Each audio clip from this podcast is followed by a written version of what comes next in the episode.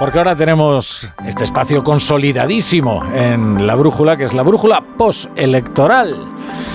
Y con todas las claves del día, Laura Lorenzo. ¿Qué tal, Laura? Buenas tardes, Rafa Latore. Buenas tardes. Oye, es escucharte hablar de fútbol y del Madrid y te vienes arriba con una energía, con Pues unas sí, ganas. Perdona, yo estoy con una energía desde Vamos, el yo primer minuto que- aquí a las 7 en punto cada día. Creo que puedes continuar ya todo el mes de agosto, porque esa energía no es normal. No, es que, ¿sabes lo que pasa? Que tengo un mono de fútbol. Y luego Ah. me gusta mucho el mercado de fichajes. Tú como eres, seguro que eres culé, además, es que... Yo soy culé y a mucha honra, Ay, ya lo sabes. Bueno, vamos con la brújula postelectoral. porque- La brújula. Laura Lorenzo. El PSOE cree que las condiciones de Junts per Catalunya para apoyar la investidura de Pedro Sánchez, la amnistía, y el referéndum de autodeterminación son solo un punto de partida. Creen que Junts está lanzando estas exigencias únicamente para contentar a una parte de su parroquia y demostrar que no están variando su hoja de ruta. Reconocen desde el Partido Socialista que en estos momentos hay dos tipos de facciones en el partido de Puigdemont. Una que es más partidaria de poner palos en las ruedas en la gobernabilidad de España. Allí estarían figuras como la de su secretario general, Jordi Turull, o la de su presidenta, Laura Borràs. Y otras más conservadoras que son conscientes que repetir las elecciones no sería bueno para ellos. Una tesis que avalaría, por ejemplo, el exalcalde de Barcelona, Xavier Trias. Además de tener que lidiar con estas dos almas del partido independentista, el PSOE tiene una tercera tarea importante en toda esta negociación. No pueden dejar de contentar a Esquerra, que es quien ha, de- quien ha sido en estos últimos años quien les ha salvado los papeles en muchas de las votaciones en el Congreso. Ahora lo primero y lo más inminente que ya se está negociando es quién presidirá el Congreso y el Senado. Los socialistas quieren que repita Meritxell Batet, pero tratan también de contentar a los independentistas que podrían tener un hueco en la mesa. El ministro de la Presidencia en funciones, Félix Bolaños, hoy desvelaba cuál es la fórmula para estas negociaciones. La fórmula que antes le daba a su compañero es aplicable también para la conformación de la mesa el día 17. Vamos a ser discretos en las conversaciones y luego los acuerdos que se logren los haremos públicos y los conocerá toda la ciudadanía. Así hemos trabajado esta legislatura y así vamos a continuar trabajando en la siguiente. Ha añadido Bolaños que ahora lo que toca es irse unos días de vacaciones para que los españoles puedan descansar de los políticos. Entiendo que ellos también descansarán, aunque quien no se lo cree es la presidenta madrileña Isabel Díaz Ayuso. No se ha creído que los socialistas se cojan unos días de descanso y lo que advierte es que en 15 días presentarán un acuerdo por la puerta de atrás con Junts per Catalunya. Es mi deber alertar de que Pedro Sánchez va a aprovechar estos días de agosto con España de vacaciones para asegurarse el poder a toda costa y cerrar sus pactos a espaldas de los españoles. Que nuevamente está mintiendo a la nación, puesto que ya tiene un pacto con Puigdemont. En dos semanas comparecerá para decir que el presidente Fijo no puede presentarse a la investidura porque él tiene los acuerdos necesarios. Ayuso que ha vuelto a defender, como ya hizo ayer, a Alberto Núñez Feijóo, de quien entiende que está en la primera posición en recabar los apoyos necesarios para acudir a una investidura por haber sido el que ha ganado estas elecciones.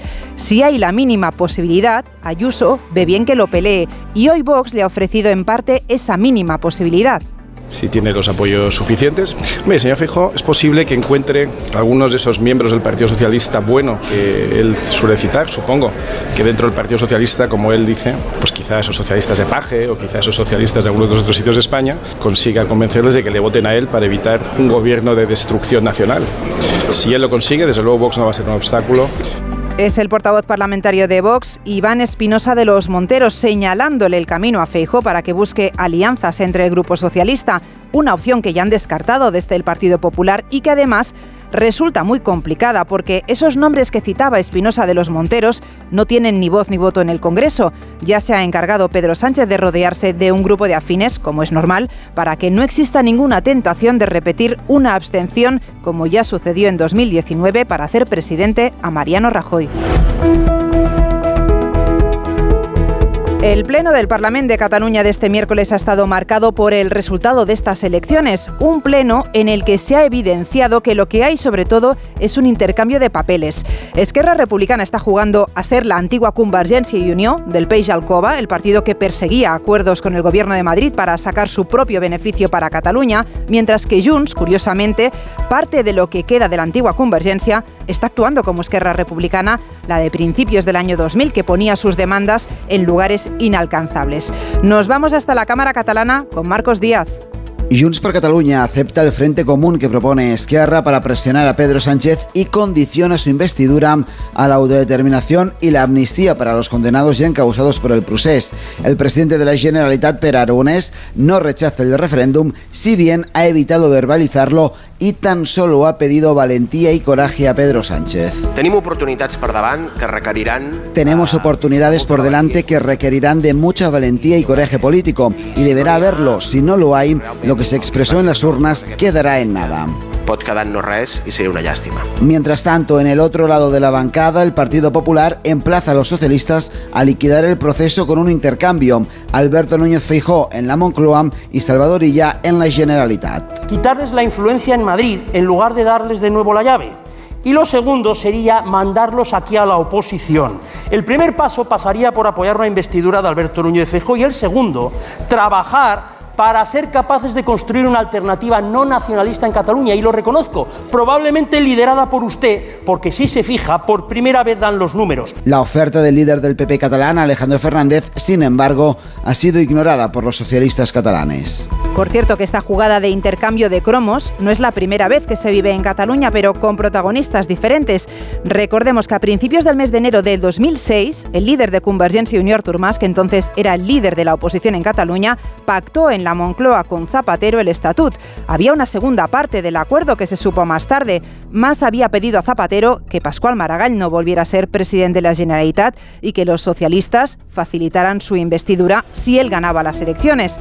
Artur Mas ganó las elecciones, pero el acuerdo no se cumplió y José Montilla se convirtió en el nuevo presidente. Miércoles hemos escuchado tres experimentadas voces del socialismo español, entre ellas la de Nicolás Redondo Terreros, que forman parte del colectivo Fernando de los Ríos. Los hemos escuchado en un análisis del resultado de estas elecciones, un análisis para llegar a una conclusión unánime, que el bipartidismo en nuestro país ha vuelto Íñigo Ita una amplia gama de posibilidades de acuerdo que satisfaga a todos los españoles, ha dicho Redondo Terreros que tiene el Partido Popular y el Partido Socialista para gobernar España. El exsecretario general del PSE aboga por la unidad de los dos grandes partidos para evitar la inquietud y el desasosiego en nuestra sociedad ante un posible bloqueo o gobierno con separatistas. El socialista vasco está en desacuerdo con que se negocie el apoyo de Junts. Si sucediera esto, estaríamos de verdad, de verdad, de verdad en una especie de excepción ibérica, cuando además no tenemos esa necesidad porque los españoles se han hablado alto y claro y les han pedido a los dos grandes partidos que se pongan de acuerdo. El exparlamentario vasco ha hecho referencia al infinito de Zapatero para recordar a Sánchez que la democracia está limitada y que el que llega al poder no puede hacer todo lo que quiera. En su alegato por el acuerdo entre populares y socialistas, Redondo Terreros también se ha acordado de Vox y ha afirmado que los españoles han dejado claro en las urnas que no quieren que un partido como el de Abascal tenga responsabilidades de gobierno. Nos proponemos hoy adentrarnos en una relación que a día de hoy se ha hecho indispensable, la de las redes sociales y la política. Ambos inseparables porque los partidos posiblemente han visto en esta herramienta una nueva forma de comunicar y hacer llegar sus discursos. Saludamos a Javier Martín Merchán, que es politólogo y profesor de la Universidad Pontificia Comillas. Javier, buenas tardes. Hola, muy buenas tardes. Si te parece, empezamos por esto que decía ahora. ¿Es, ¿Es, eso? ¿Han encontrado una nueva forma de comunicarse los partidos políticos en las redes sociales? Sí, en efecto. Eh, hay una máxima en comunicación política que es que siempre hay que ser el mejor en el medio que domina y no tratar de inventar nuevas alternativas o nuevos medios. Ahora las redes sociales no es el único, pero es uno de los medios dominantes en términos de comunicación política y es lógico que los partidos políticos pues intenten ser el, centro de atención en, en, cada una de las respectivas plataformas que por cierto no son todas ellas iguales y cada una pues requiere de sus, de sus singularidades.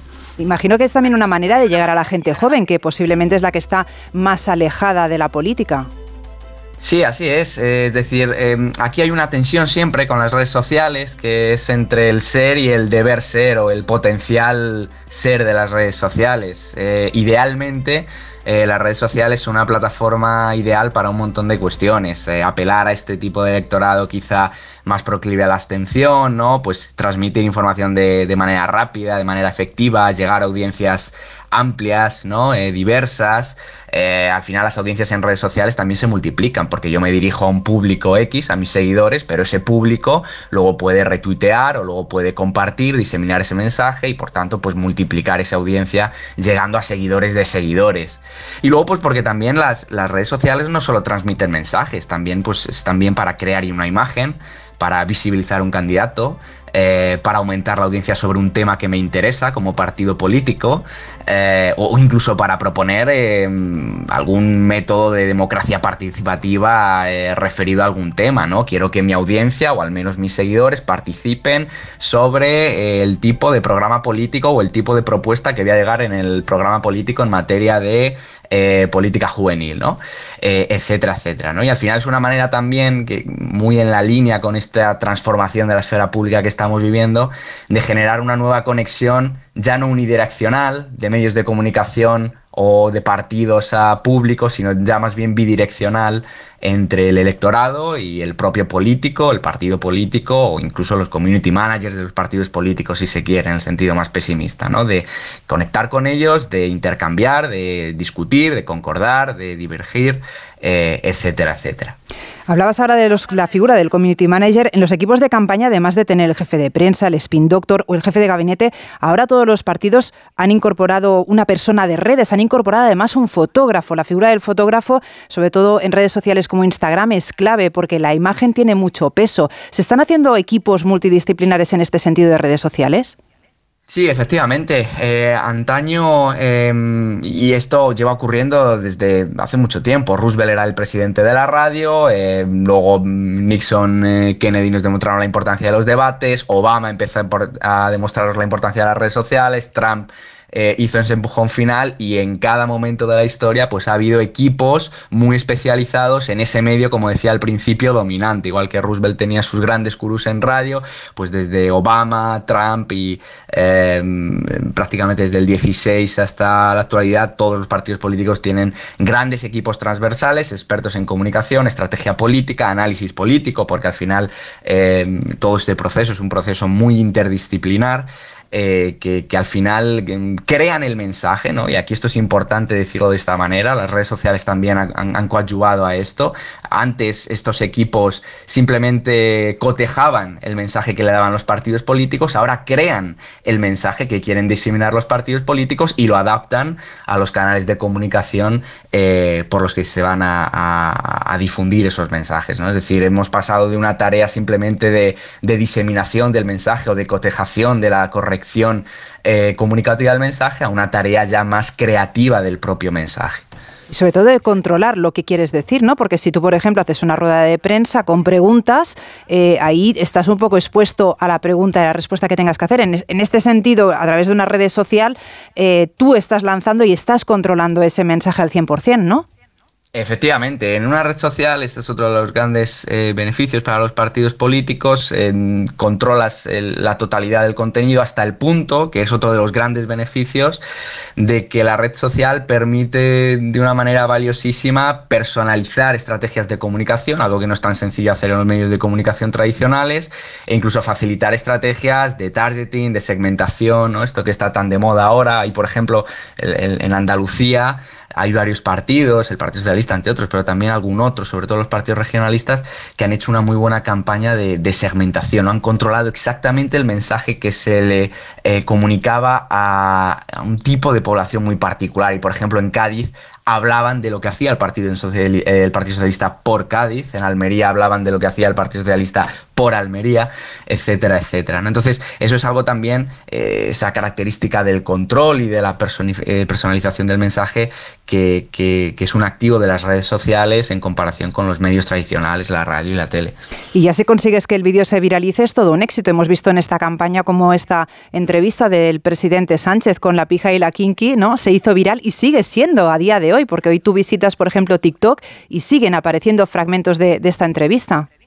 Efectivamente, es que las redes sociales al final tienen, em, si yo tuviera que quedarme con los dos grandes activos o los do- dos grandes efectos de las redes sociales, serían dos. Uno es em, el efecto multiplicador que tienen las redes sociales. Al final, si yo hago un meeting o si yo voy a la pija de la Kinky o si yo voy a, a cualquier programa, incluso a un programa de televisión, yo voy al hormiguero, el objetivo no es tanto ir a ese programa y mm, fidelizar a mis fieles en el caso de que esté haciendo un meeting, sino tratar de viralizar alguno de los momentos de ese momento, de ese, de ese meeting o de ese programa, ¿no? Entonces, las redes sociales eh, son muy buenas para tratar eso, de multiplicar experiencias, experiencias que a priori o que hace años hubieran tenido lugar en un momento concreto y para las cuales hubiéramos tenido, en el mejor de los casos, un vídeo difícilmente eh, eh, manipulable digitalmente, ahora las redes sociales facilitan mucho eh, pues esa, esa, capacidad multiplicadora, ¿no? Y la otra gran cuestión que tampoco hay que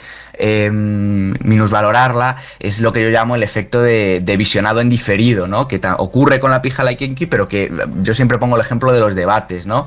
Eh, un debate al final muchas veces no, o hay mucha parte de la población que, que no lo ve en directo, pero siempre alguien se entera de algo del debate y lo suele hacer cuando nos informamos por redes sociales en diferido y edulcorado por el sesgo ideológico o el sesgo partidista de mis preferencias políticas o del partido cuya cuenta sigo. ¿no? Entonces es fácil pues, que un seguidor de un partido político X eh, viera aquel debate cara a cara, por ejemplo, eh, entre Pedro Sánchez y Feijó, eh, muy sesgado por los momentos en los que su candidato favorito o el candidato más acorde a sus preferencias políticas dominaba la conversación versus el contrario. ¿no? Entonces, esos dos efectos eh, son muy, muy singulares de las redes sociales y, y- y las diferencian con, con- con todo el tipo de comunicación que teníamos antes. Javier Martín Merchan, muchas gracias por acompañarnos en la brújula. Buenas tardes. Muchas gracias a vosotros. Un abrazo. Onda Cero, la brújula.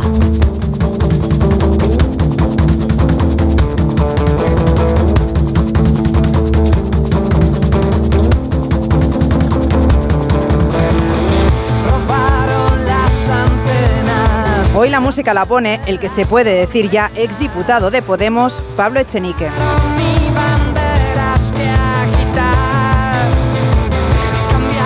Es uno de los protagonistas, ya lo hemos escuchado de este día, porque hoy se ha despedido del Congreso de los Diputados. No es el único, porque hay muchos que no repetirán en esta decimoquinta legislatura. Golpe Maestro es un tema musical de Vetusta Morla que llegó en 2014, una canción cargada de mensaje para recoger y denunciar lo que sucedió en la crisis de 2008, en la que se hundió la economía mundial. Una canción que recoge algunos de los lemas de aquellos indignados que acamparon en la Puerta del Sol.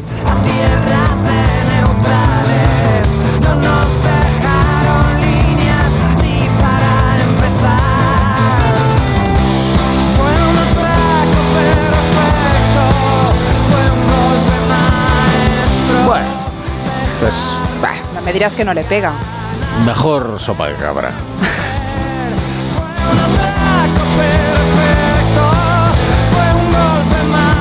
Bueno, mañana seguimos con la brújula Mañana postelectoral, seguimos. ¿no? Hasta ya el viernes todo el verano. Ah, no, hasta, Hasta el viernes viernes. solo. Sí, sí, claro. Pero si igual vamos a repetición de elecciones Bueno, en pues si diciembre. vamos a repetición, pues ya Claro. volveremos. Hombre, digo yo, ¿no? Pero O nos vamos de vacaciones como los políticos, Yo ¿no? esperaba que la brújula postelectoral, por responsabilidad y por cumplir con su cometido, dejara esto arreglado, ¿no? Bueno, ya veremos, se intentará. Bueno, bien, bien. Gracias, Laura Lorenzo. Hasta mañana. Nos queda